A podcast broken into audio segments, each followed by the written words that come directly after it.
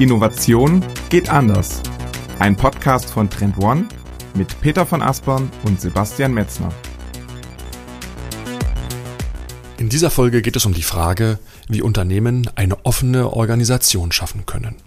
Und darüber haben wir mit Joris Hensen gesprochen. Er ist Gründer des API-Programmes bei der Deutschen Bank.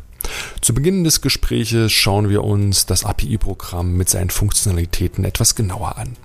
Denn über die Schnittstelle können zukünftig eine Vielzahl von Partnern offen mit der Deutschen Bank an neuen Lösungen arbeiten. Im Mittelteil der Folge spricht Joris über den Aufbau und die Etablierung des Programmes. Wir beleuchten die wichtigsten Entscheidungen und Maßnahmen, die für eine hohe Akzeptanz und eine hohe Nutzung gesorgt haben.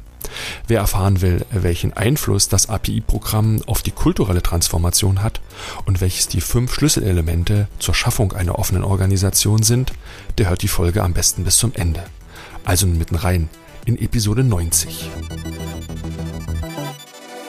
Herzlich willkommen zum führenden Innovationspodcast Innovation geht anders mit mir, Peter von Aspern aus Hamburg und wie immer zugeschaltet aus Berlin ist ist Sebastian Metzner und auch von mir ein herzliches Willkommen in dieser Folge. Schön, dass ihr auch in dieser Woche wieder mit dabei seid. Und Peter, ja, heute sprechen wir über das Thema Open Innovation. Und das tun wir an einem ganz konkreten Beispiel, nämlich am API-Programm der Deutschen Bank. Und das ist für uns technisch auf der einen Seite sehr, sehr interessant. Auf der anderen Seite ist aber die Metaebene noch fast viel interessanter aus der Innovationsperspektive, weil es dort um einen sogenannten Öffnungsprozess gilt. Also nicht verschlossen, sondern offen. Und das erleben wir, Peter, ja relativ stark gerade, dass die verschiedenen Branchen ne, mehr Innovationspotenzial heben können, wenn sie sich öffnen. Das könnte man quasi als Anfangshypothese so in den Raum stellen, weil dadurch Partner angelockt werden, im Ökosysteme Potenziale entstehen. Genau, und das können wir in dieser Folge, in dieser Episode einmal genauer betrachten. Ja, genau, genau. Und damit das eben nicht so abstrakt ist, ne, und wir jetzt nicht über abstrakt über Ökosysteme philosophieren, gucken wir uns eben ganz konkret dieses API-Programm von der Deutschen Bank als äh, Praxisbeispiel an, weil man daran eben auch sehr gut erkennen kann, wie Unternehmen auch diesen Öffnungsprozess tatsächlich Schritt für Schritt für sich vollziehen.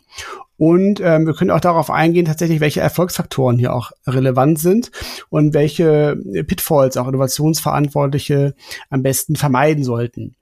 Und ähm, von daher wollen wir das ganze Thema einmal äh, komplett durchbuchstabieren, also von den Zielgruppen bis hin auch zur Monetarisierung, wie das Geschäftsmodell äh, funktioniert, wie man das Ganze auch nach innen kommuniziert, wie man eben dann auch da die Partner gewinnt.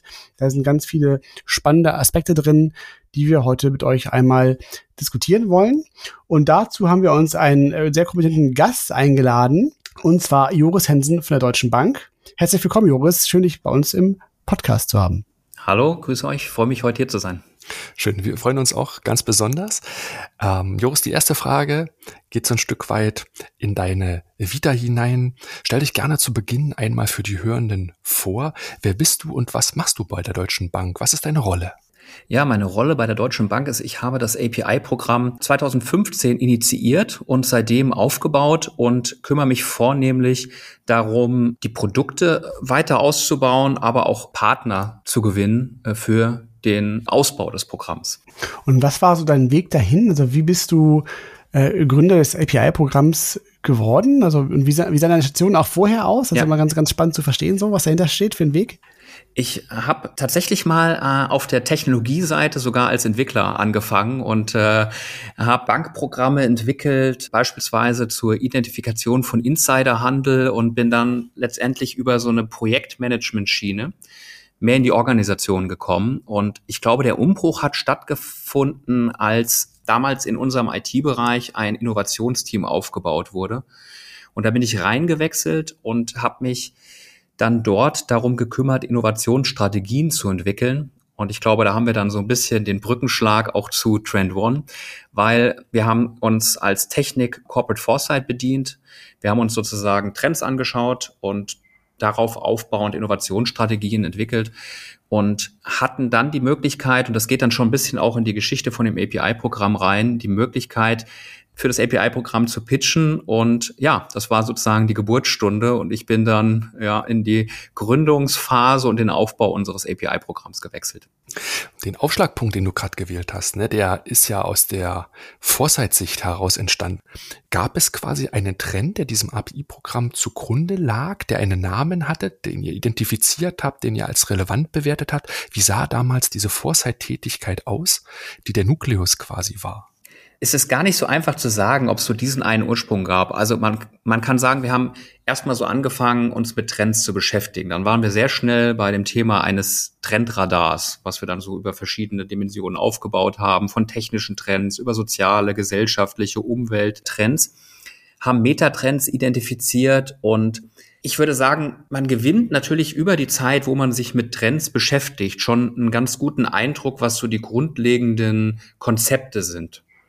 Und ein Konzept, was wir gesehen haben, auch wenn wir uns angeschaut haben, wie Technologieunternehmen sich wandeln und, und wie Produktentwicklung eigentlich anfängt stattzufinden, dann war man sehr schnell bei dem Thema einer Schnittstelle und bei APIs. Also gar nicht so sehr als der Trend an sich, aber mehr als der Wegbereiter. Und das war für uns äh, so eine Erkenntnis aus dieser Zeit zu sagen, okay, da gibt es Grundlagen, die geschaffen werden müssen, damit andere Dinge überhaupt erst stattfinden können. Und ähm, wir sind sozusagen dann auf diese, auf diese Erkenntnis aufbauend dann vorangeschritten. Das heißt im Grunde ja so ein Stück weit auch, dass ihr dieses Thema eigentlich so, wenn ich es richtig verstehe, von der technischen Möglichkeit sozusagen nach oben hin aufgebaut habt. Ne? Also quasi die, die, ne, eine Schnittstelle ist ja quasi eine technische Möglichkeit, die natürlich jetzt auch ähm, in der modernen digitalen Wirtschaft äh, absolut fundamental wichtig ist. So, das, das habt ihr dann äh, erkannt, rausgearbeitet. Und dann ähm, ist es ja trotzdem noch ein weiter Weg, auch für so ein großes Unternehmen wie Deutsche Bank zu sagen, ja, das machen wir jetzt. Ähm, wir setzen jetzt ein API-Programm mhm. auf. So, ne? und, und das heißt, welche weiteren Bausteine, welche weiteren Erkenntnisse und Überlegungen habt ihr dann noch angestellt, um dann auch wirklich das so weit zu treiben, dass man sich dafür entschieden hat zu sagen, ja, wir machen das jetzt, das ist für uns relevant. Ja, das äh, habe ich jetzt natürlich auch stark verkürzt, so mit dem Trendradar. Also ich glaube, was wesentlich war in dieser Zeit war, dass man nicht das so als isolierte Maßnahme sieht, sondern auch dieses Corporate Foresight lebt ja auch sehr stark von einem Einbezug von unterschiedlichen Experten. Also wir hatten zum Beispiel Experten aus dem Research-Bereich, wir hatten Experten in Fachbereichen. Und was wir damals angefangen haben zu tun, ist, dass wir über so eine Szenarioentwicklung in einen Workshop-Modus gekommen sind, den wir mit Experten aus unterschiedlichen Bereichen besetzt haben. Und da haben wir an dem Thema Bank der Zukunft gearbeitet aus ganz unterschiedlichen Blickwinkeln. Ne? Natürlich landet man dabei, wie sieht der Kundenservice aus, aber man, man landet natürlich auch dabei, wie könnten Partnerschaften gestaltet werden. So, und ich glaube, das, das war wirklich so ein, ein, ein Prozess, der gut über ein Jahr ging. Wir hatten damals zum Beispiel auch mit der Zeppelin-Universität eine Partnerschaft, wo Studenten auch mitgearbeitet haben an Prototypen, haben da eine Vorlesung gegeben zu Innovation, Design und Foresight, um letztendlich zu einer strategischen Einschätzung des ganzen Themas zu kommen. Und ich glaube, wir hatten damals das Glück, dass 2015 auch ein Digitalisierungsprojekt auf der Privatkundenseite gestartet ist. Und das war natürlich ein guter Moment, wo die Tür schon mal offen war, so ein Thema zu positionieren. Und das erste Learning von mir war auch, also es ist auch nicht möglich, glaube ich, direkt 100 Prozent reinzugehen, sondern wir mussten erstmal für das Thema werben. Ja, weil man ist natürlich zu einem Zeitpunkt mit so einem Thema einer Schnittstelle gekommen, wo das noch nicht gang und gäbe war, darüber zu reden. Vielleicht in der IT, aber nicht im Geschäftsbereich. Ja, also irgendwann später gab es ja sogar McKinsey-Reports, die von APIs geredet haben, aber damals nicht. Und wir haben sozusagen erstmal einen Prototyp vermarktet und haben gesagt, okay, lass uns doch mal einen Prototyp aufbauen. eine Sandbox haben wir das genannt, wo wir die Kapazitäten zeigen können, wo wir zeigen können, wie sowas abläuft. Und lass uns doch einen internen Hackathon machen, um mal zu demonstrieren, wie sowas aussehen kann. Und ich glaube, das war damals so der Wegbereiter, weil, also einmal war es eine Zeit, wo, glaube ich, noch nicht so viele Hackathons stattgefunden haben. Und es war aber auch eine Zeit, wo IT und Geschäftsbereich noch nicht so eng zusammengearbeitet haben.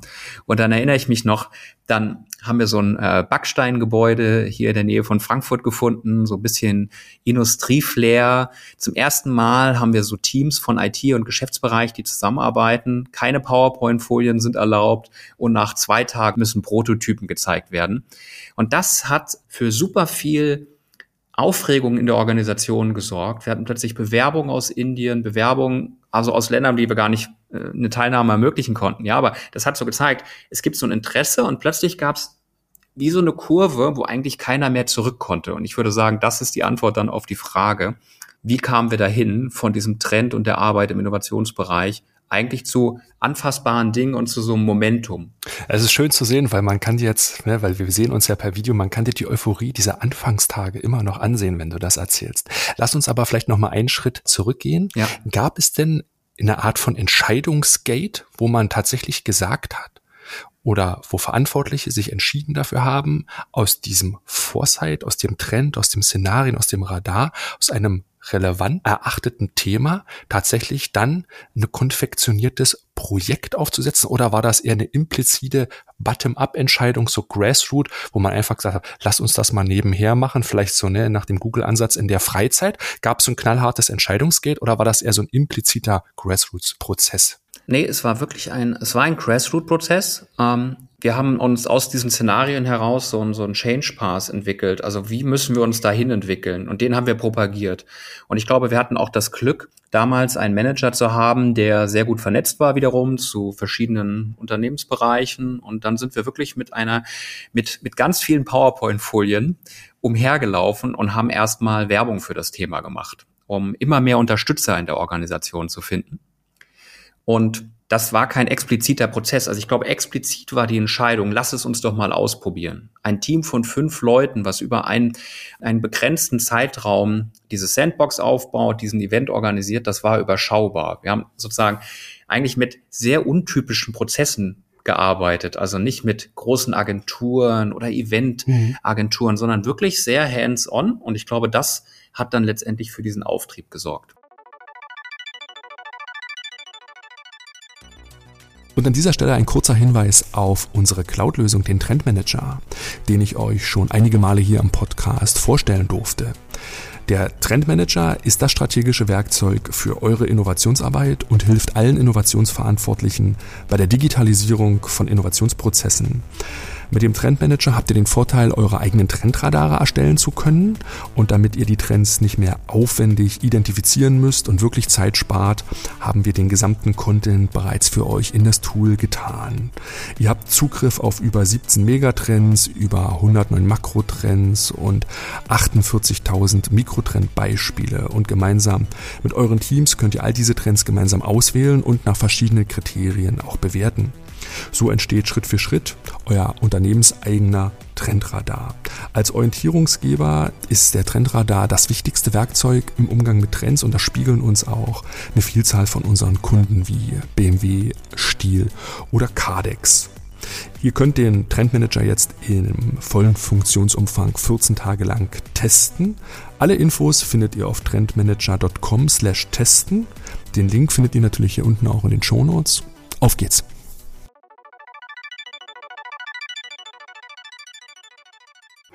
Vielleicht kannst du noch mal, um so ein bisschen auch Kontext zu geben, dass man auch nachvollziehen kann, auch wie, wie so die Organisation äh, funktioniert und was auch so eure Landing-Spots waren, ne? also die Adressaten auch für diese API-Programme. Äh, ist ja so, die Deutsche Bank hat ja verschiedene äh, Divisions. Ne? Es gibt ja Investment Banking, Retail Banking, es gibt Geschäftskunden, Privatkunden. Ähm, kannst du da noch mal so einordnen? Ähm, also einmal auch, ähm, wo du mit dem Bereich aufgehangen bist und was eben auch so am Anfang auch eure primären ähm, internen Zielkunden waren sozusagen für das Programm, die ihr da auch an onboarden wolltet? Gestartet ist es im Privatkundenbereich. Und das war auch die originäre Zielgruppe. Dafür ist auch wichtig zu sagen, es war schon damals absehbar, dass eine Regulierung kommen würde, die die Banken auf der Privatkundenseite auch verpflichtet, Transaktionsdaten beispielsweise von Kunden auch Partnern zur Verfügung zu stellen, um den Wettbewerb zu fördern.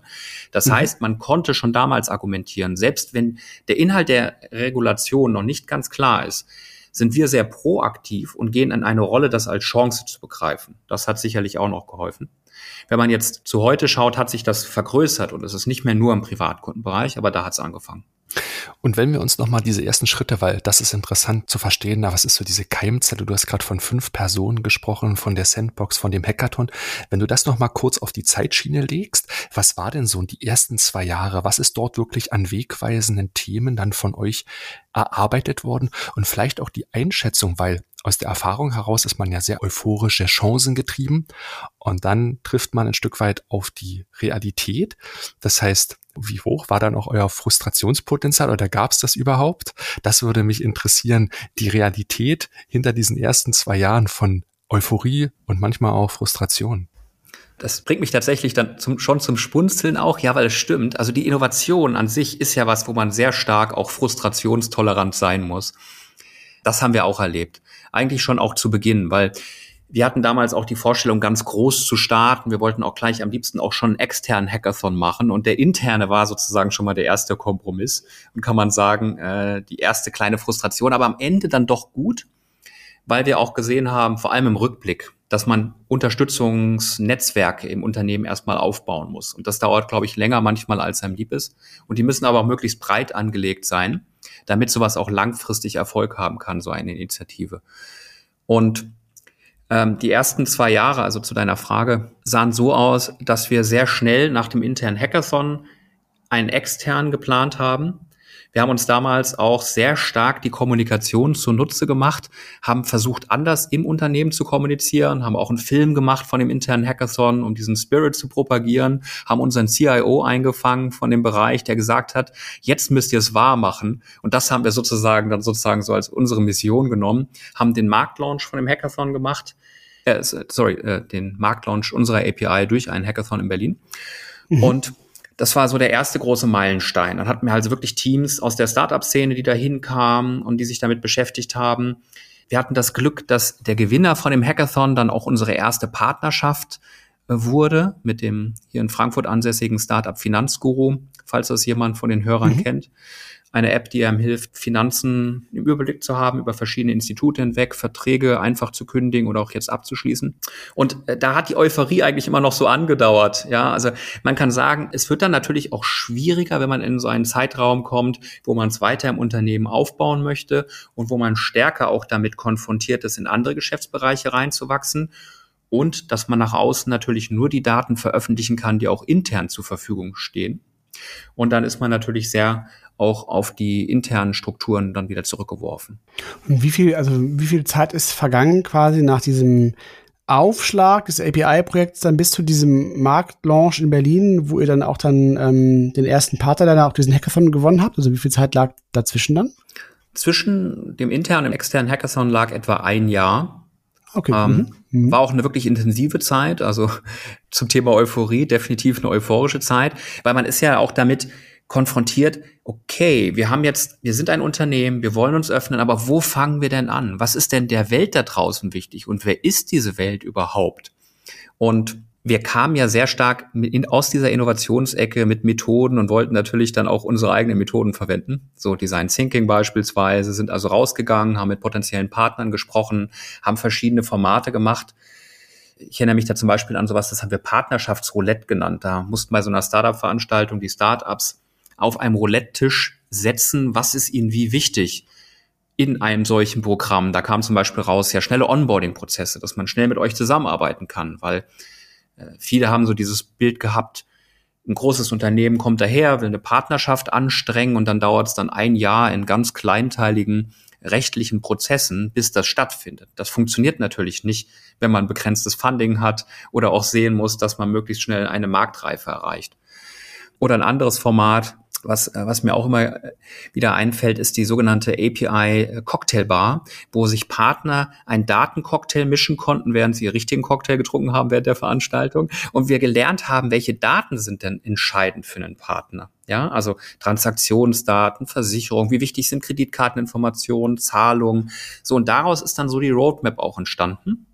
Und ich habe dieses Jahr mir diese äh, Sachen mal wieder angeschaut und muss sagen, das hat eine hohe Beständigkeit. Ja, also die Sachen, die waren schon sehr weitreichend. Ist dann eher so, dass man auch intern die Daten haben muss und die Infrastruktur aufbauen muss, um dahin zu kommen. Aber es hat sich schon bewährt. Also das war auch eine Bestätigung, dass es gut ist, mit Partnern zu reden und, und diese Sachen zu machen. Ja, aber dann auch wieder zurückgehen, das ist dann vielleicht teilweise nicht so euphorisch die Zeit, die Grundlagen dann zu schaffen.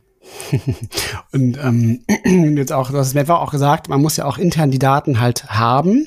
Also damit meinst du wahrscheinlich dann auch, also sie aggregiert zu haben, um sie auch nach extern verfügbar zu machen. Ne? Also das heißt quasi, dass, dass dadurch ja wahrscheinlich auch Anforderungen, nicht mal an, entstanden sind an eure eigene interne IT, wie auch diese ganzen Daten, die vielleicht dezentral an genau. verschiedenen Systemen lagen, auf einmal jetzt dann äh, aggregiert zusammengeführt werden müssen. Ne? Ist das das, was du damit Genau, genau. Meinst also, du? Hm?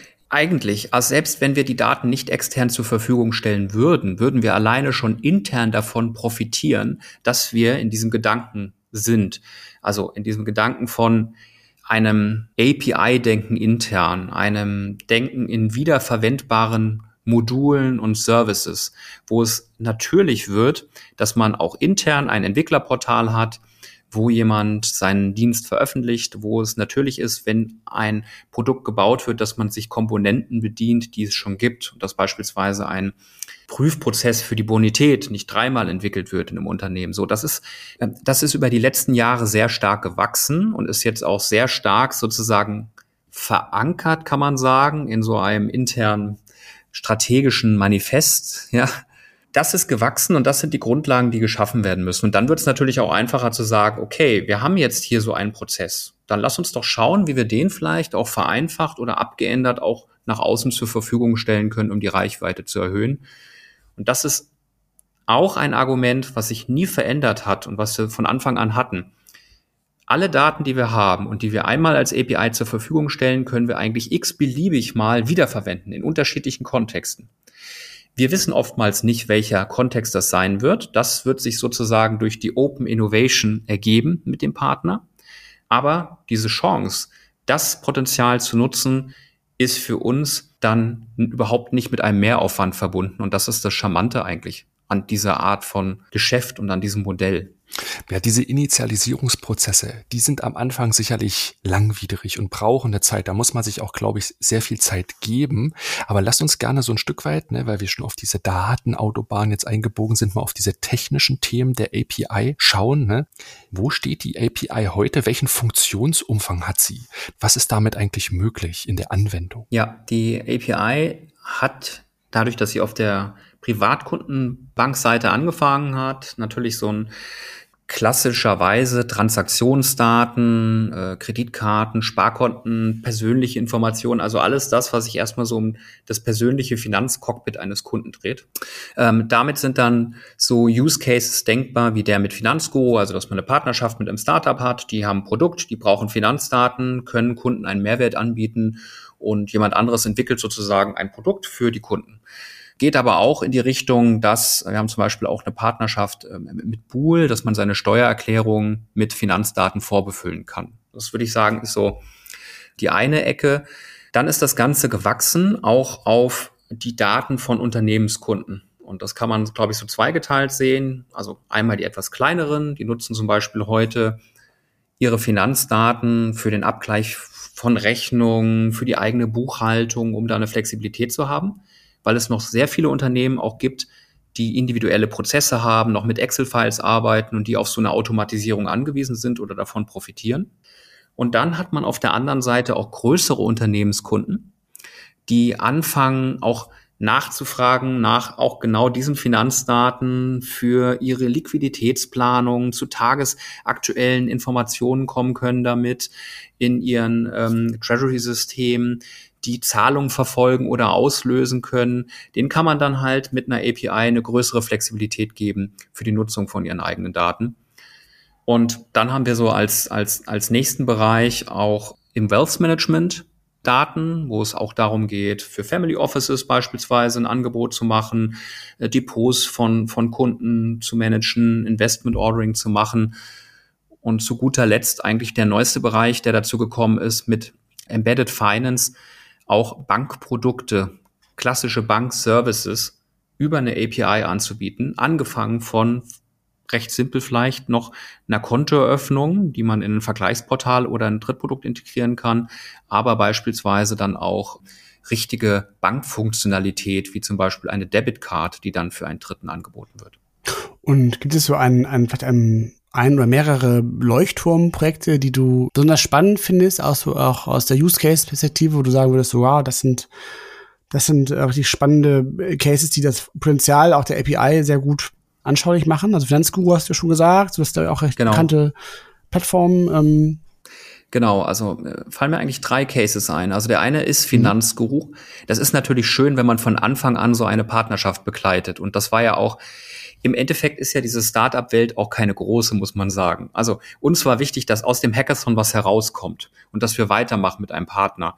Also wir hatten uns auch andere Hackathons angeschaut. Manchmal ist es ja so ein bisschen diffus, was gibt's denn außer dem Preis? Und wir haben sozusagen schon vor dem Hackathon gewusst, wie wir danach weitermachen. Aber dass wir auch eine so tolle Idee haben und dass da Leute kommen mit einem Konzept, was man dann weitertragen kann. Und was dann auch letztendlich neben der technischen Anbindung unsere erste Partnerschaft oder unsere erste Investition war, die wir in ein Startup geleistet haben. Das ist eine tolle Geschichte. Das macht diesen Case auch einmalig und auch die Beziehung äh, zu diesem mhm. Startup. Ja, und da, da merkt man, das war für uns auch wichtig, dass wir da eng mit jemandem am Anfang gearbeitet haben, Feedbacks bekommen haben, technisch, aber auch prozessmäßig, dass wir dann Strukturen aufbauen konnten, die wir replizieren können in der Zukunft. Das zweite Beispiel, was ich sehr charmant finde, ist eigentlich, sind, würde ich sagen, viele kleine Leuchttürme. Das ist tatsächlich dieser Bereich der Unternehmenskunden, weil wir hatten das gar nicht so am Anfang bedacht, dass das ein Case sein könnte. Das war dann relativ schnell, dass erste Unternehmenskunden unser Entwicklerportal gefunden haben und gesagt haben, ihr bietet doch eine API, kann ich die für mich nicht so und so nutzen? Und uns so ein bisschen darauf gestoßen haben, was ich jetzt mal so als Erfolg so im Sinne von Open Innovation betrachten würde dass eigentlich genau das passiert, was man sich wünscht, dass die externe Welt einem hilft bei der Ideenentwicklung und Produktgestaltung. Und zu guter Letzt, das, äh, der dritte Case, der mir einfällt, ist dieses Thema mit der Debit Card, wo wir mit, mit der Eintracht Frankfurt eine Kooperation haben. Wir stellen letztendlich die Bankdienstleistung zur Verfügung, diese Debitkarte, die eine co-gebrandete Karte von Eintracht Frankfurt und Deutscher Bank ist. Und das finde ich deswegen so charmant, weil äh, das zeigt, wie Eintracht Frankfurt ein Produkt ihren Kunden anbieten kann oder den Fans besser gesagt, wo sie täglich ein Zahlungsmittel nutzen, dadurch eine tägliche Relevanz ist und auf der anderen Seite sich nicht mit Finanzlizenzen oder Diensten herumschlagen müssen, salopp gesagt, ja. Und das ist ja eigentlich das Potenzial dann wiederum für uns als Bank, dass wir solche Dienste anbieten für Partner, die dann genutzt werden können, um ein Produkt zu erweitern und Dinge zu ermöglichen, die sonst nicht möglich wären vom Funktionsumfang her gedacht. Ich versuche gerade noch im Kopf so ein Stück weit zu verstehen, wie diese alte Welt vor so einer API aussah. Vielleicht um das nochmal so ein Stück weit zu kontrastieren. Wie muss man sich das quasi als Endverbraucher vorstellen? Wie sind diese Prozesse damals ohne? Weil das erscheint mhm. ja jetzt in der Nachbetrachtung total logisch. Ne? Man hat eine Schnittstelle, man kann Partner, Startups, man hebt unheimlich viel Potenzial und es ist total konvenient, wie du es gerade erklärt hast. Wie hat das früher eigentlich funktioniert, dass man einfach nochmal so den Unterschied merkt, wobei jetzt die API ein riesen Benefit ist. Ja, das ist, es bringt mich auch auf die Idee, ob wir das vielleicht selbst intern mal so nochmal zusammenfassen sollten, weil man gewöhnt sich auch so schnell an so eine neue Welt, ja.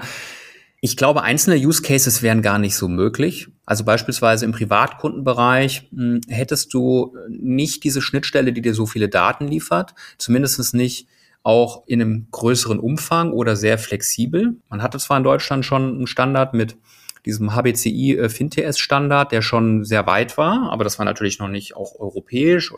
Äh, ich glaube, Bankprodukte zu öffnen war nicht möglich, ohne dann irgendwo ein Formular runterzuladen und einen kompletten Medienbruch zu haben. Ja, also wenn du dann sozusagen so auf einer Vergleichsplattform war, irgendwann musstest du was ausdrucken oder müsst, musstest in die Filiale, was schlecht ist, glaube ich, für die Conversion. Äh, so eine, so eine Kreditkarte oder eine Debitkarte besser gesagt, wäre gar nicht möglich gewesen. Man wäre immer sehr schnell bei Beschränkungen gewesen oder auch für Unternehmenskunden hm, hätte man als Unternehmenskunde sich entweder einer Drittsoftware bedienen müssen, die irgendwie Daten zur Verfügung stellt, oder man hätte manuelle Trans File-Transfers gehabt. Man hätte immer manuelle Schritte auf der anderen Seite, könnte man abstrahiert sagen. Man hätte niemals einen hohen Automatisierungsgrad und damit auch niemals irgendwie einen Geschwindigkeitsgewinn. Es wäre immer irgendwo ein Bruch in den Prozessen. Das hat ja auch ganz viele Konsequenzen, also was auch die API auch ermöglicht, auch auf der Geschäftsmodellebene. Ähm, was dann ja auch hingeht bis hin zu, zu zum Thema Customer Ownership und, und, und wie gehe ich eigentlich damit auch um? Also wie positioniere ich mich auch als Bank dann ähm, auch in so einer Customer Journey ne, und in Bezug auch äh, zu den Endkunden. Aber bevor wir dazu kommen, ähm, würde ich gerne nochmal eingehen auf das Thema, wie ihr intern auch dieses Thema vorangetrieben habt. Und du hattest das auch, nee, also den White Paper habe ich das auch gelesen. Ähm, äh, dass ihr es als sehr wichtig erachtet, auch diese Kompetenzen tatsächlich auch intern aufzubauen. Also ich meine jetzt auch diese technischen Kompetenzen und Skills, die es braucht, um so eine API ja. zu betreiben, dass ihr eben nicht gesagt habt, wir suchen uns jetzt externen Dienstleister und, und, und der kommt dann zu uns und ähm, schaut halt, dass, wir, dass er die Daten ranbekommt und baut uns die API auf, dann ist er wieder weg und, und ihr habt es dann. In dem Weg seid ihr ja bewusst nicht gegangen, so habt ihr auch dafür entschieden, intern so ein Team aufzubauen und auch intern dieses Wissen aufzubauen. Ja. Und ähm, das musst du noch mal bitte noch mal ausführen, was aus deiner Sicht da die großen Vorteile sind, das tatsächlich eben auch so intern zu betreiben und diese Kompetenzen auch intern aufzubauen. Wir haben uns natürlich auch, muss man natürlich sagen, am Anfang auch beide Wege angeschaut. Wir haben uns auch angeschaut, was, was gibt's extern am Markt. Aber dann sind wir sehr schnell dahin gekommen zu dem Verständnis, also nehmen wir jetzt mal das Beispiel eines Onboarding-Prozesses der Onboarding-Prozess, einen Partner Bankdaten zur Verfügung zu stellen, hat natürlich auch eine sehr große Schnittmenge an sehr unternehmenseigenen Prozessen. Wie wird so ein KYC-Prozess gemacht? Welche vertraglichen Dinge sind wichtig? So, da ist man natürlich auch sehr stark bei internen Funktionen und bei nichts, was man so einfach so aus der äh, aus dem Regal kaufen könnte. Und äh, dahinter steckt eigentlich die Erkenntnis, dass wir das intern aufbauen wollen, dass wir sagen, im Prinzip ist es etwas, wo wir Kompetenz aufbauen müssen, die wir letztendlich in diesem Nukleus des API-Programms gestartet haben, die aber letztendlich, wenn man jetzt so nach vorne guckt oder auch zu heute dann, auch im Unternehmen selbst brauchen.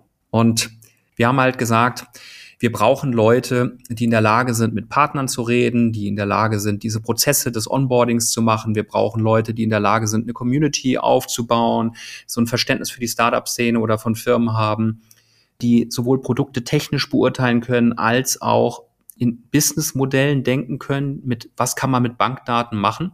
Und so ist eigentlich die Reise gestartet dann, dass wir ein bisschen am Anfang mit externer äh, Unterstützung zwar, aber letztendlich dann ein internes Team aufgebaut haben, was bis heute dann so existiert und äh, heute jetzt äh, zwischen Deutschland und Bukarest, wo wir noch ein Technologiezentrum haben, arbeitet.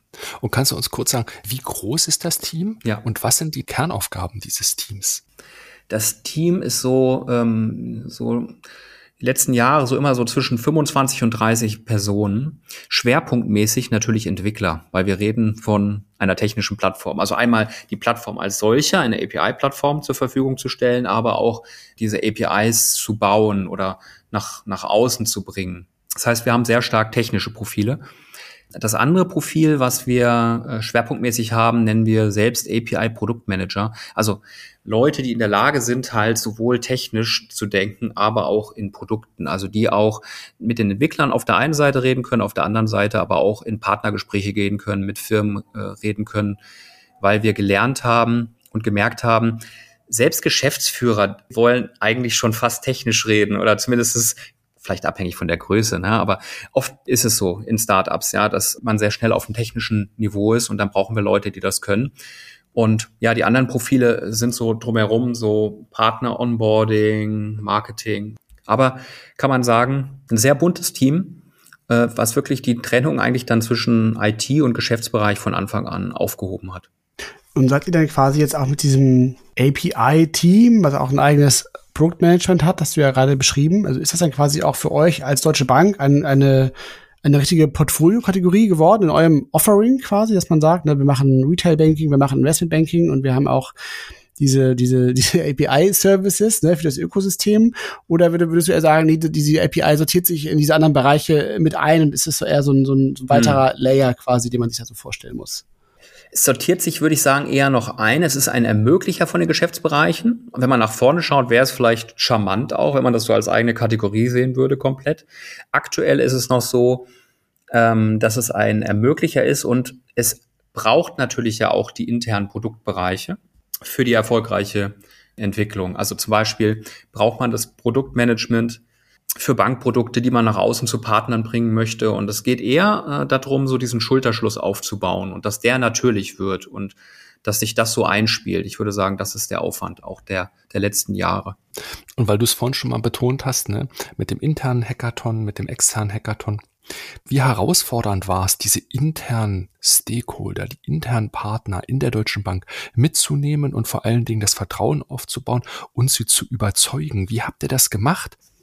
Ja, das erinnert mich ein bisschen äh, zurückgehend auf deine Frage äh, äh, vorhin zu, wann waren die Punkte, wann die Euphorie vielleicht gebrochen wurde. da waren tatsächlich auch einige dabei, weil bei uns gibt es solche internen Boards, wo dann neue Produkte vorgestellt werden und dann kommst du mit so einem Produkt daher, was sich technische Schnittstelle nennt, was nicht nur einen Kunden hat, der schon jetzt klar ist, sondern analog äh, von Open Innovation, vielleicht ganz viele, aber die kennen wir heute nicht. Das ist ja ein Paradigmenwechsel. Und dann redet man mit Leuten und, und muss diese Flexibilität herstellen. Und das war nicht immer einfach, muss man sagen, ja. Das ist dann immer rückblickend schön, wenn man dann so sieht, wow, das, jetzt wird das gar nicht mehr in Frage gestellt und die Leute verstehen es. Ich glaube, es hat geholfen, dass wir über diese Hackathons wirklich physische Events hatten und Veranstaltungen, wo die Leute mit hingehen konnten. Die haben wir auch eingeladen, dass da Rechtsvertreter dabei waren, Compliance oder Datenschutzbeauftragter, die auch mit vor Ort waren, Teams unterstützt haben, die in einem Hackathon an Ideen gearbeitet haben und dann gemerkt haben, aha, so ist das. Also diese Selbsterfahrung. Ich, ich glaube, die ist unheimlich wichtig. Und, und dann das erste Produkt mit Finanzguru kann sich jeder runterladen. Jeder Kunde kann es selbst sehen, ah, das kann ich mit meinen Bankdaten machen, ist hoffentlich von einem Vorteil überzeugt. So, das sind dann alles Elemente. Also dieses anfassbar machen ist super wichtig. Und ich glaube, die größte Hürde dann zu dem Punkt zu kommen, dass man die Unterstützung hat, dass es anfassbar wird. Weil dann entwickelt das natürlich dann irgendwann ein bisschen mehr Momentum. Aber es ist ein ständiger Prozess, der immer wieder aufrecht gehalten werden muss, weil man kann sich ja auch vorstellen, in einem großen Unternehmen konkurriert man natürlich mit vielen Projekten und Prioritäten. Das ist natürlich ein ständiger Prozess. Weil euer Default-Modus in der Bank, ne, ich muss dabei immer an das Bankgeheimnis denken, ist ja eher dieses, wir erwecken Vertrauen dadurch, dass wir die Dinge geschlossen in einem sicheren Bereich aufbewahren und im Prinzip, zumindest für mich von außen betrachtet, eher so ein Closed-Modus als Default habt. Und mhm. ihr habt den Paradigmenwechsel gemacht hin zu offen. Dahinter steht ja so eine Art Wertewandel, den ihr ja implizit damit gemacht habt. Habt ihr das so als Wertewandel empfunden? Ging euch das so? Habt ihr das so erlebt? Hm. Oder war das etwas, was sich total natürlich erfunden hat, wo auch die Menschen schon offen dafür waren und gesagt haben, ja, ist total logisch. Wie, wie, wie hat dieser Wandelprozess, die Transformation, die ja auch im Kopf dann ansetzt, wie hat das eigentlich stattgefunden? Das würde mich noch interessieren. Ja, die Frage ist sehr schön, weil die geht so und schließt nochmal, die geht nochmal zurück zu dem, was ich vorher sagte, zu einem dieser Boards, wo man dann die Idee vorstellt, weil ich glaube, im Endeffekt diese Frage von dir jetzt schon auch in den Köpfen der Leute war, dass wir gesagt haben, wir öffnen uns, ist gleichbedeutend mit, jeder kann in unser Rechenzentrum laufen und kann sich frei an Daten bedienen. Und das ist es ja nicht, sondern es geht ja darum zu sagen, wir öffnen uns, aber sicher. Also wir geben zum Beispiel nicht einfach Kundendaten raus, sondern wenn ich jetzt Finanzguru nutze, dann äh, muss ich Finanzguru den Zugriff auf meine Daten explizit geben, ähm, sonst gibt es keinen Zugriff. Ich, ich muss sagen, okay, für diesen Zweck, wir gucken uns im Onboarding die Partner an, auch für welchen, welche Daten werden benötigt, so nach diesem Prinzip der Datensparsamkeit, wie viele Daten werden wirklich benötigt und nicht Maximalzugriff so. Da sind wir weiter in der Verantwortung. Ja, also das, das ist eine Öffnung in Sicherheit, weil Vertrauen der Kunden unheimlich wichtig ist, wenn es um diese Bankdaten geht, weil wir wissen es ja selbst, wir wollen ja nicht, dass unsere Bankdaten irgendwo dann sind. Na, das ist die Verantwortung, die wir haben in dieser, in dieser Öffnung. Und wie seht ihr, wie habt ihr intern diese Diskussion erlebt, die ich, vielleicht dauert die auch noch an oder kommt immer wieder mal hoch, dass ja im Grunde auch durch diesen Ansatz der Öffnung und durch den Aufbau eines Ökosystems, auch durch diesen Embedded Finance Ansatz, also ein Stück weit eben auch dann diese Endkundenbeziehung ja eben auch durch neue Player ersetzt wird hat oder die da reingehen, so wie jetzt auch so ein Finanzguru, hm. ne, ähm, der quasi dann auch so als Startup quasi dann die, die App stellt, mit dem dann der Endnutzer quasi jeden Tag ja seinen, seinen Kontostand checken kann und sehen kann, was mit seinem äh, Depot passiert ist und, und, und, und, und wo der Kredit gerade steht und ähm, macht das eben jetzt quasi in so einer App von so einem Drittanbieter, ja. Und man könnte jetzt ja sagen, ja, Moment mal, aber das soll ja doch in der Deutschen Bank App machen, so. Das ist doch jetzt total doof, dass, dass er es in einer anderen App macht, so. Und, und das Thema, also könnte ich mir vorstellen, äh, hat man ja auch intern sicherlich an einigen Stellen immer mal wieder, dass man, dass man feststellt, so, ja, also man muss sich eben dann auch vom Geschäftsmodell verändern und, und öffnen. Es gibt ganz viele neue Chancen, aber trotzdem ist es ja auch so von der her etwas, was sich da so ein bisschen auch verändert, so, ne? Und das ist sicherlich auch so ein Aspekt, der durch euer API-Programm ja auch dann sehr ja. explizit geworden ist, so, oder? Ja, man kann wirklich sagen, eigentlich, wenn man sich jetzt die Partnerschaften anschaut, dann, dann, dann ist das ein Zugewinn. Wir hätten jetzt selbst sowas wie Finanzguru nicht entwickelt, ja. Und, und ich glaube, in Teilen sieht man das, dass das auch verstanden ist und dass das begriffen wird als Chance. Ich glaube, in anderen Bereichen ist es noch schwierig, weil es ein Veränderungsprozess ist weil es eröffnet ja neue Vertriebskanäle auch, ja, und mhm. eventuell ist man dann auch in einer Konkurrenz zu einem Produkt, hatten wir jetzt so noch nicht, ja, aber wäre ja möglich.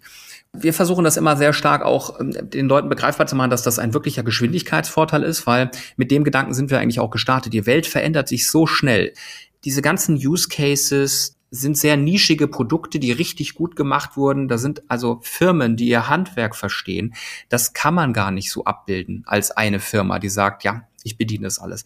Und ich glaube, dieser Gedanke, der wird stärker auch intern. Das sieht man schon. Aber ja, ist definitiv ein, ein Thema, woran man arbeiten muss. Und auch würde ich sagen, auch wieder so ein Thema, wo man Unterstützung braucht in so einem Innovationsprozess und wo so, so eine Bruchstelle sein kann. Ja, also erstmal etwa eine Idee haben, sie wahr machen, zu begreifen, dass es eine Chance ist und dann auch demonstrieren zu können, dass das Geschäftsmodell funktioniert. Das sind ja alles immer wieder so Ketten, wo man ja, Unterstützung braucht und auch Vertrauen und die Zeit, das umzusetzen. Ja, ja, absolut, absolut. Und es, es zeigt ja eben auch nochmal auf, dass eben auch dieser Schritt halt, so eine API auch anzubieten und diese Öffnung zu machen, das ist ja auch dann definitiv ein strategischer, signifikanter Move. Das ist ja auch eben darauf wollte ich immer raus, ist ja keine Kleinigkeit zu sagen, ach, wir machen jetzt auch so eine API oder so, sondern das ist ja schon ein relevanter Schritt, ähm, auch für so einen großen ähm, Konzern, ne, die Deutsche Bank ja auch schon ist, zu sagen, äh, wir, wir spielen da jetzt mit und igeln uns jetzt nicht ein. Das ja. hätte man ja auch machen können, sagen, nee, die verschließen uns und, und ähm, komme, was wolle, wir machen das weiter hier intern und, und das, das passt schon so.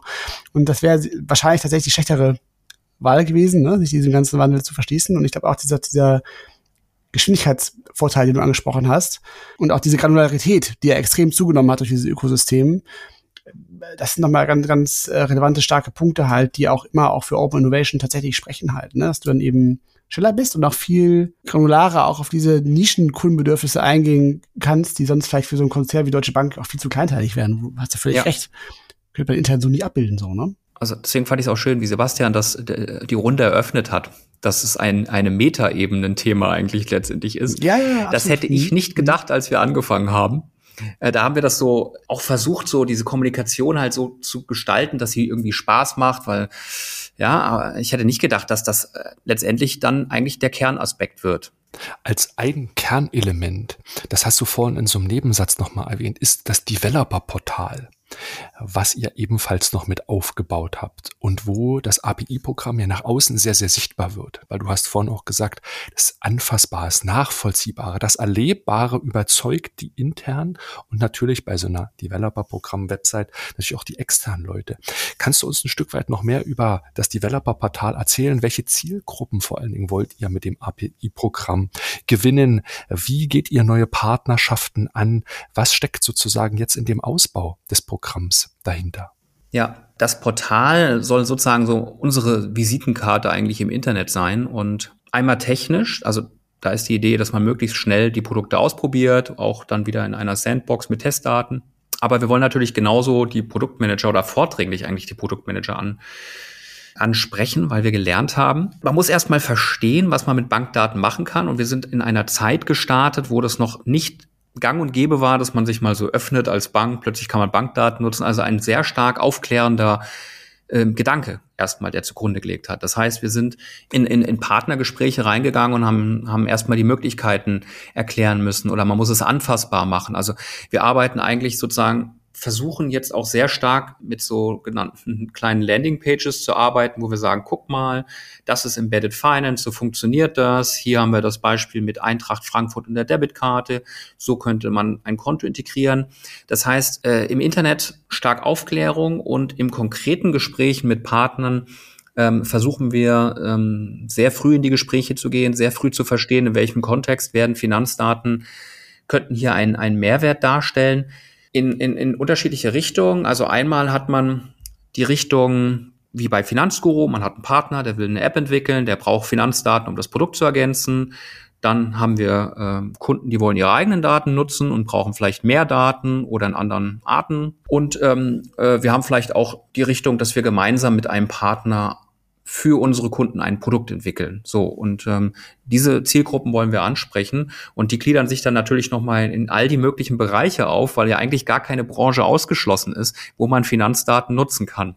Das ist gleichzeitig natürlich dann auch die Komplexität der Aufgabe, kann man sagen weil man kann nicht, glaube ich, gleichzeitig E-Commerce ansprechen und Health so. Und aber da arbeiten wir uns auch auch so ein bisschen durch, indem wir versuchen auch stark mal auf Events zu gehen aus aus nicht unserer Branche und den Kontakt aufzubauen. Ja, also das ist schon auch eine sehr starke Aufbauarbeit nach wie vor.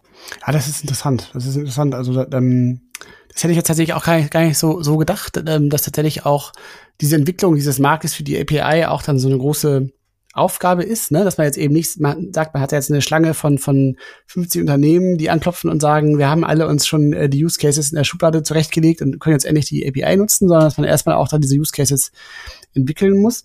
Hängt jetzt dann eben auch damit zusammen, dass ihr quasi dann auch eigentlich bei jedem eurer potenziellen Partner dann auch diese Produktentwicklung so ein Stück weit auch begleiten müsst, weil ihr auch ja übersehen müsst, was mit euren Daten ja auch passiert. Also es ist wahrscheinlich jetzt nicht so, dass man sagen kann, wie bei anderen Datenportalen, dass man einfach sagt, ne, hier gibt es den API-Zugang, der kostet, äh, weiß ich nicht, x tausend Euro pro Monat, den kann man sich einfach kaufen und was ihr damit macht, ist uns eigentlich egal.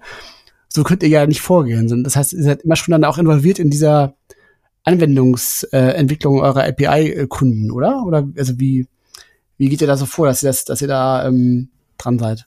Ja, also wir gucken uns natürlich an, wie die Daten verwendet werden. Wir sind aber nicht notwendigerweise immer sehr tief im Entwicklungsprozess, eigentlich in den wenigsten Fällen, dass wir das so machen. Also das ist natürlich, okay, wir wollen verstehen, wo die Daten genutzt werden oder der Kunde kann verstehen, wie das Potenzial ist, aber dann letztendlich übernimmt dann eigentlich auch das Technikteam von dem jeweiligen Partner. Ich glaube, dass man da auch eine Änderung sieht. Also das ist natürlich das Undankbare, wenn man so früh startet. Ja, das fangen auf der Retail-Seite an. Da haben natürlich einige Startups das Thema schon aufgegriffen.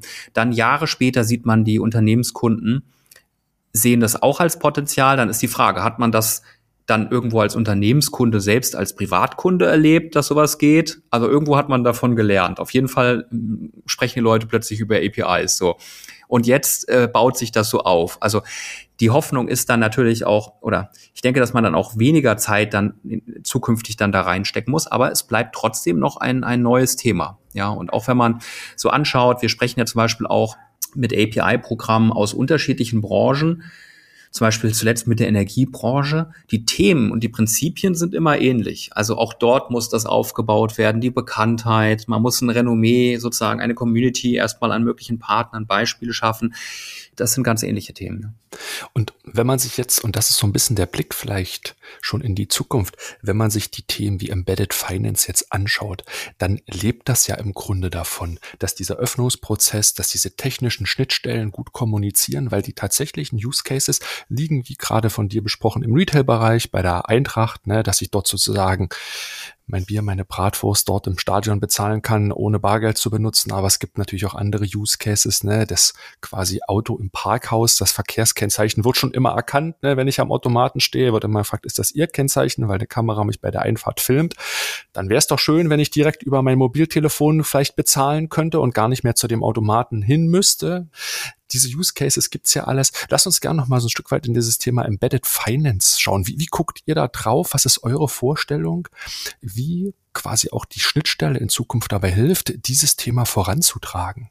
Ja, ich glaube, dass Embedded Finance ist eigentlich ein Trend, kann man sagen, den man auch schon wieder in der Foresight-Zeit gesehen hat. Also es ist jetzt ja eigentlich Produktentwicklung, wie sie heute typischerweise stattfindet, muss man sagen, dass man in Bausteinen denkt, Dinge schön zusammengefügt werden, man es für den Kunden möglichst einfach haben möchte, keinen Absprungspunkt mehr zu haben. So, das führt natürlich dazu, dass wir auch versuchen, über unsere Embedded Finance Produkte Produkte zu finden, die sehr nahtlos und gut integriert bei einem Partner integriert werden können. Da gibt es ja sozusagen eigentlich auch naheliegende Dinge erstmal, aber eigentlich auch keine Grenze, kann man sagen, weil auch äh, Prüfprozesse sind theoretisch ja auch integrierbar. So, das heißt, wir schauen drauf, ähm, wo ist da die Nachfrage, was macht für Partner Sinn und ähm, sind dann natürlich auch sehr stark dabei, dass auch die Prozesse hinten dran, da sind wir jetzt wieder im Innenleben, natürlich auch von vorne bis hinten dann durchdigitalisiert sein müssen, damit das nahtlos funktioniert. Und das äh, ist dann wieder die Infrastruktur-Modernisierung, äh, die zeitgleich stattfinden muss, ähm, damit die Produkte funktionieren. Ja, also damit dann nicht irgendwo noch ein Formular nochmal zugeschickt wird, was dann ausgefüllt wird, weil das würde den Prozess stören. So. Das heißt, ähm, es ist ja eigentlich der gleiche Blick wie bei den anderen Themen darauf, dass auch das ein, ein Thema ist, was eine Veränderung ist, im positiven Sinne, aber letztendlich ein neuer Vertriebskanal für Bankprodukte für die Zukunft sein wird. Also das ist schön, wie du gerade diesen Domino-Effekt nochmal beschrieben hast. Ihr habt quasi dem API-Programm quasi so eine Art Frontend geschaffen, was man einer gewissen Zielgruppe zumacht und welche Dominosteine dann hinten in der Kette alle mitgedacht werden müssen, damit diese Customer Journey, die ja für den Kunden, du hast gerade das Wort Seamless genutzt, ja dann auch so erlebbar ist. Ich frage mich das halt ne, mit diesem ganzen Embedded Finance-Thema, weil wir reden schon lange auch im Bereich der Trendforschung des Foresights ja von Bezahlmodellen, mhm. die quasi davon leben, ich bezahle bezahle bloß noch die reine Nutzung und tatsächlich nicht mehr den Besitz. Auch jetzt, wenn ich einen Maschinenpark habe als B2B-Unternehmen, ja. ne, da gibt's natürlich immer diese Pay-per-Use-Lösungen. Wie realistisch ist sowas aus eurer Sicht, sowas über so Embedded Finance-Geschichten im B2B-Kontext jetzt mal gesprochen zu mhm. lösen? Wie lange brauchen wir eventuell noch, bevor überhaupt sowas funktionieren könnte, wenn es dann ökonomisch überhaupt einen Sinn macht, dass man da außen vorgeschaltet vielleicht? Ne? Ich glaube, was du auch so beschreibst, sind so die Nebenwirkungen von so einer trendbezogenen Rollen, nicht? Man ist schon weiter in der Zukunft als die Realität und dann, dann ist da so dazwischen so diese Zeit, die es dann erstmal braucht. Äh, ich glaube, wir nähern uns diesem, diesem, äh, diesem Zielbild. Wir haben zum Beispiel auch auf der, ähm, in unserer Unternehmensbank einen Bereich, der nennt sich Asset as a Service, der arbeitet an genau dem, ähm, was du beschreibst. Und das wird Realität. Ich glaube, das geht alles darauf zurück, auf dasselbe Thema, dass man die Grundlagenarbeit machen muss und die Infrastruktur schafft. Und wenn sie dann da ist, dann funktionieren diese Sachen. Und wenn man diese Bausteine einmal aufgebaut hat, dann ist man sozusagen in genau dieser Zukunftsfähigkeit und der Anschlussfähigkeit, diese Dinge wahr werden zu lassen weil das natürlich für Unternehmenskunden total relevant ist, dass sie die Maschine so nicht besitzen müssen und dieses Pay-per-Use abrechnen können oder dass man auch einen Überblick über Auslastung von Maschinen hat, äh, vielleicht in einem Prozess einer Kreditvergabe oder all diese Dinge. Ja, wie kommt man zu neuen Einschätzbarkeiten? Und ich glaube, das wird die Realität. Allerdings sind wir dann, glaube ich, auch noch teilweise noch in den Anfängen, wie diese Dinge genutzt werden können. Ja, und ich glaube, das wird dann, wenn man nach vorne schaut, wie die Veränderung auch innerhalb der Bank aussehen kann. Extrem spannende Sachen, die wir uns intern zunutze machen können, um anders mit Kunden zu agieren, andere Angebote zu machen, schon mehr Wissen zu haben für in Beratungsgespräche mhm. und das Ganze anders gestalten können. Und dann auch die API und diese technischen Möglichkeiten auch für euch selber nutzen könnt, um daran ja auch selber genau. eigene neue Services zu bauen. Ne? Es müssen genau. ja nicht nur immer nur Außenstehende sein, Richtig. sondern auch internes zu nutzen. Ne? Ja. Und vielleicht noch mal zum Abschluss die Frage nach der Monetarisierung. Du hast gerade schon mal gesagt, es ist ein Vertriebskanal. Betrachtet ihr das so? Weil wie funktioniert das Geschäftsmodell hinter der API? Ja, eine, eine auch sehr schöne Frage, die mich so innerlich zum Schmunzeln bringt, weil als wir gestartet sind, da hat man dann so, man, man kann dann so API-Bücher sich anschauen, da findet man, was sind die API-Geschäftsmodelle, ja. Die Realität ist dann so, man muss sich sehr stark, also es ist sehr stark ein indirektes Geschäftsmodell äh, würde ich sagen, in, im Sinne von, wir können darüber ähm, Unternehmenskunden gewinnen, die über die Flexibilisierung ihrer Bankdaten Kunde werden und dann kann man ihnen Bankprodukte verkaufen. Wir äh, können den Vertrieb von Bankprodukten ermöglichen. Äh, das ist dann sozusagen ein neuer technischer Integrationsweg, kann man sagen, zu Partnern. Aber es sind auch Möglichkeiten da, um in der Partnerschaft beispielsweise eine Gewinnbeteiligung zu vereinbaren. Äh, es sind Möglichkeiten da, gemeinsam eine Software ähm, zu entwickeln oder jetzt dann beispielsweise wieder bei Finanzguru überhaupt eine Beteiligung in ein Unternehmen anzustreben. Aber in der Summe würde ich sagen, ähm, lebt alles von den einzelnen Nischen und dieser Longtail, die man dann zusammenfassend als sein Geschäftsmodell sieht, wahrscheinlich auch wieder eine Herausforderung, weil natürlich ist es äh, einfacher, man hat den einen Leuchtturm und der äh, macht sozusagen die gesamte Baseline aus. Und so ist es aber leider nicht. Und das ist dann auch wieder so ein Prozess, ja, und äh, auch wieder ein Aufklärungsprozess auch nach innen. Ja. Und auch ein iterativer Prozess, weil ihr seid jetzt nicht mit der Hypothese gestartet, wir haben ein Geschäftsmodell und das haben wir vorher geskribbelt, sondern was ich so raushöre ist, ihr probiert parallel verschiedene Dinge aus und versucht dann die dominante Geschäftsmodelllogik dann heraus zu identifizieren und seid auch da ein Stück weit offen und experimentierfreudig, ohne wirklich jetzt sehr fokussiert auf eins vorzugehen. Ne? Ja, natürlich hatten wir am Anfang so unsere unsere Themen, wo wir uns drauf konzentriert haben, nicht?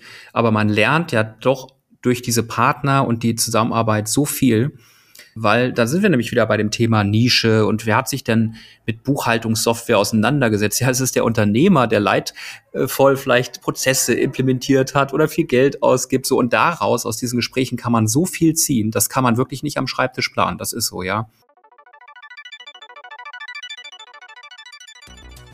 Und an dieser Stelle ein kurzer Hinweis auf unseren Newsletter, den mein Kollege Jan-Sebastian Möller für euch zusammenstellt. Am wertvollsten ist der Newsletter für alle Innovationsverantwortlichen, die nach neuen Impulsen zur wirksamen Innovation suchen. Wir stellen euch dort monatlich exklusive Fokusthemen vor und präsentieren euch dazu die besten Mikrotrends. Ihr erhaltet nützliche Praxisbeispiele und Hintergrundstories und verpasst in Zukunft keiner dieser Podcast-Episoden mehr. Auf trendone.com slash newsletter könnt ihr die Newsletter jetzt kostenlos abonnieren. Den Link findet ihr auch unten in den Shownotes. Und nun geht's weiter mit dem Podcast.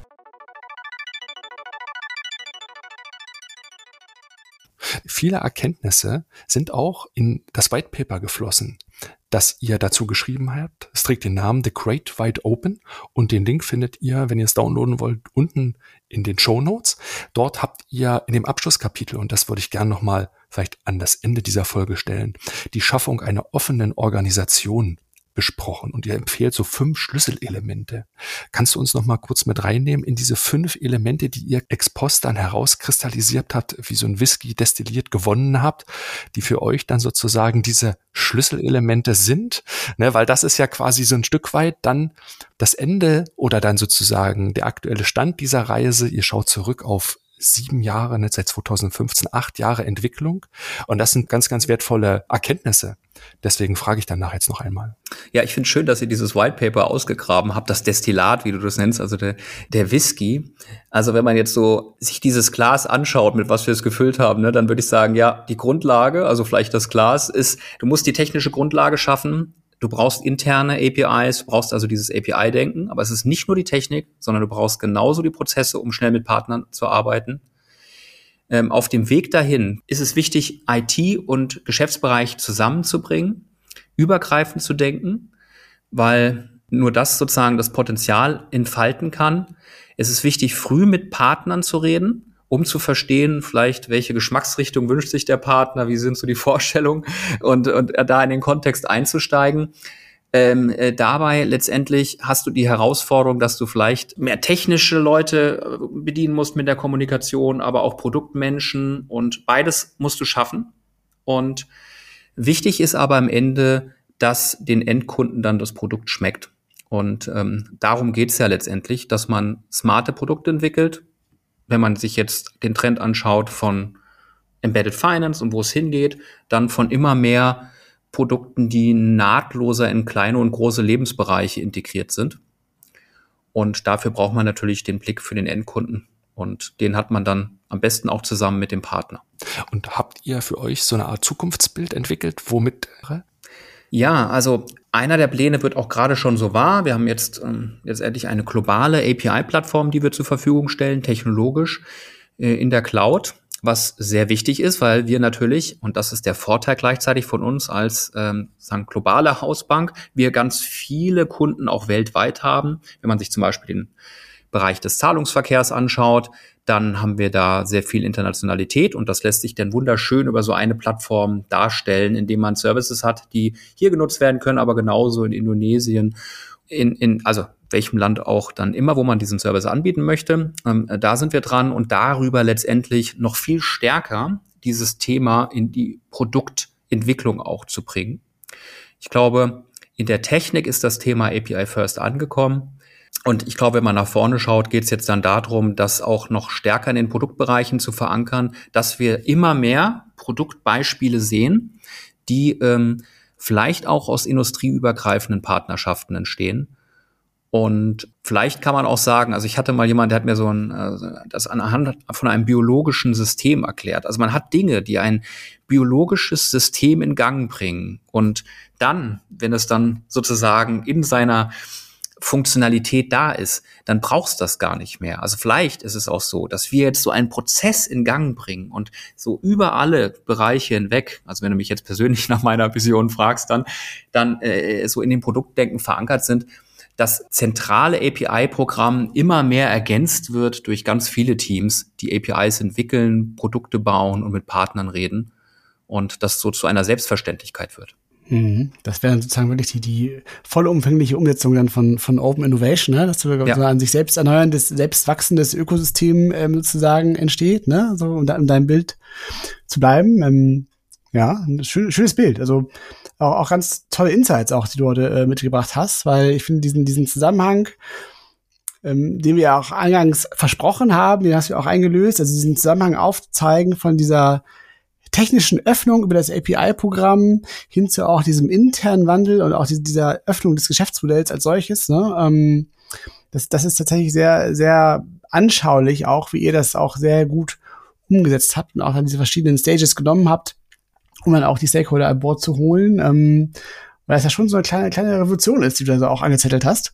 Und das ist auf jeden Fall sehr, sehr gut geglückt. Und deshalb kann ich auch dieses White Paper, will ich nur noch mal empfehlen, weil es eben wirklich nochmal sehr gut zusammenfasst, äh, was so die Erfolgsbausteine sind, die Erfolgsfaktoren sind, wenn man auch ähm, in der eigenen Organisation vielleicht tatsächlich auch so ein API-Programm aufbauen möchte und über Open Innovation nachdenkt, ähm, ist das ein sehr schöner, sehr anschaulicher Case und wir verlinken den auf jeden Fall nochmal in unseren Shownotes. Sehr schön. Joris, recht herzlichen Dank, dass du heute bei uns warst. Vielen Dank. Ja, es hat mich sehr gefreut, hier zu sein und dass ich jetzt mit euch hier eine Stunde in diesen Erinnerungen schwelgen konnte. Ja, also danke.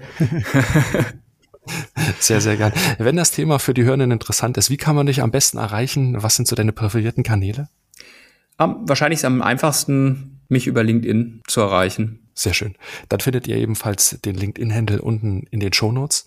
Damit sind wir, Peter, am Ende der Folge. Wir danken euch fürs Zuhören. Wir hoffen, dass euch die Folge gefallen hat. Empfehlt uns gerne weiter an Freunde und Kollegen. Das freut uns dann immer sehr. Ganz besonders freut uns, wenn ihr uns eine positive Bewertung bei Apple oder Spotify dalasst. Das hilft uns, den Podcast sichtbarer zu machen. Peter, wann hören wir uns in zwei Wochen wieder und wer ist dann zu Gast? Genau, am Donnerstag, den 3. August, geht's äh, im gewohnten Rhythmus weiter. Dann erscheint Folge 91 mit Jürgen Eckel von der Boston Consulting Group. Sehr schön. Darauf freuen wir uns schon. Macht's gut. Bis bald. Tschüss. tschüss. Bis bald. Ciao, ciao.